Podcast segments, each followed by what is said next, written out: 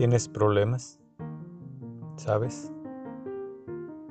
Los problemas es una cosa de este mundo y es algo que debes utilizar para tu bien, no para tu mal.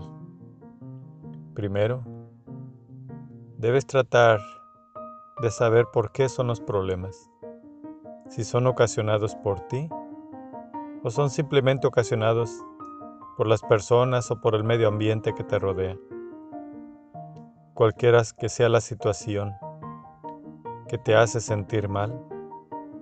Ofrece tú esos sufrimientos a Cristo, porque sabes, Él es el único ejemplo que hemos tenido en toda la historia de la humanidad que nos muestra cómo soportar el sufrimiento y cómo vivir la vida.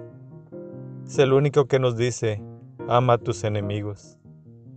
Tal vez yo como humano no pueda decirte que ames a tus enemigos, pero sí te puedo decir que los perdones.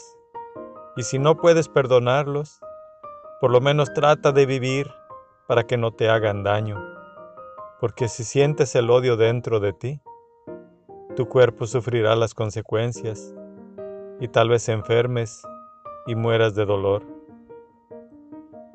Pero ese dolor que tienes cada vez que pienses en Él, acuérdate de Dios y ofrécelo a Dios.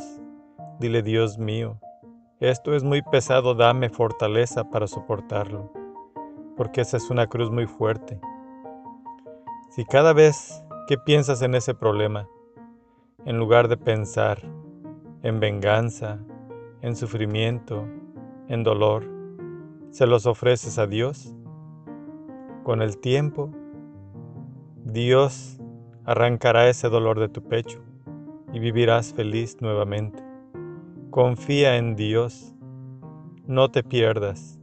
Confía en Dios todo tu dolor, tus pobrezas y tus sufrimientos, porque Él es Dios para los que sufren, para los que nada tienen, para los que lloran. Amén.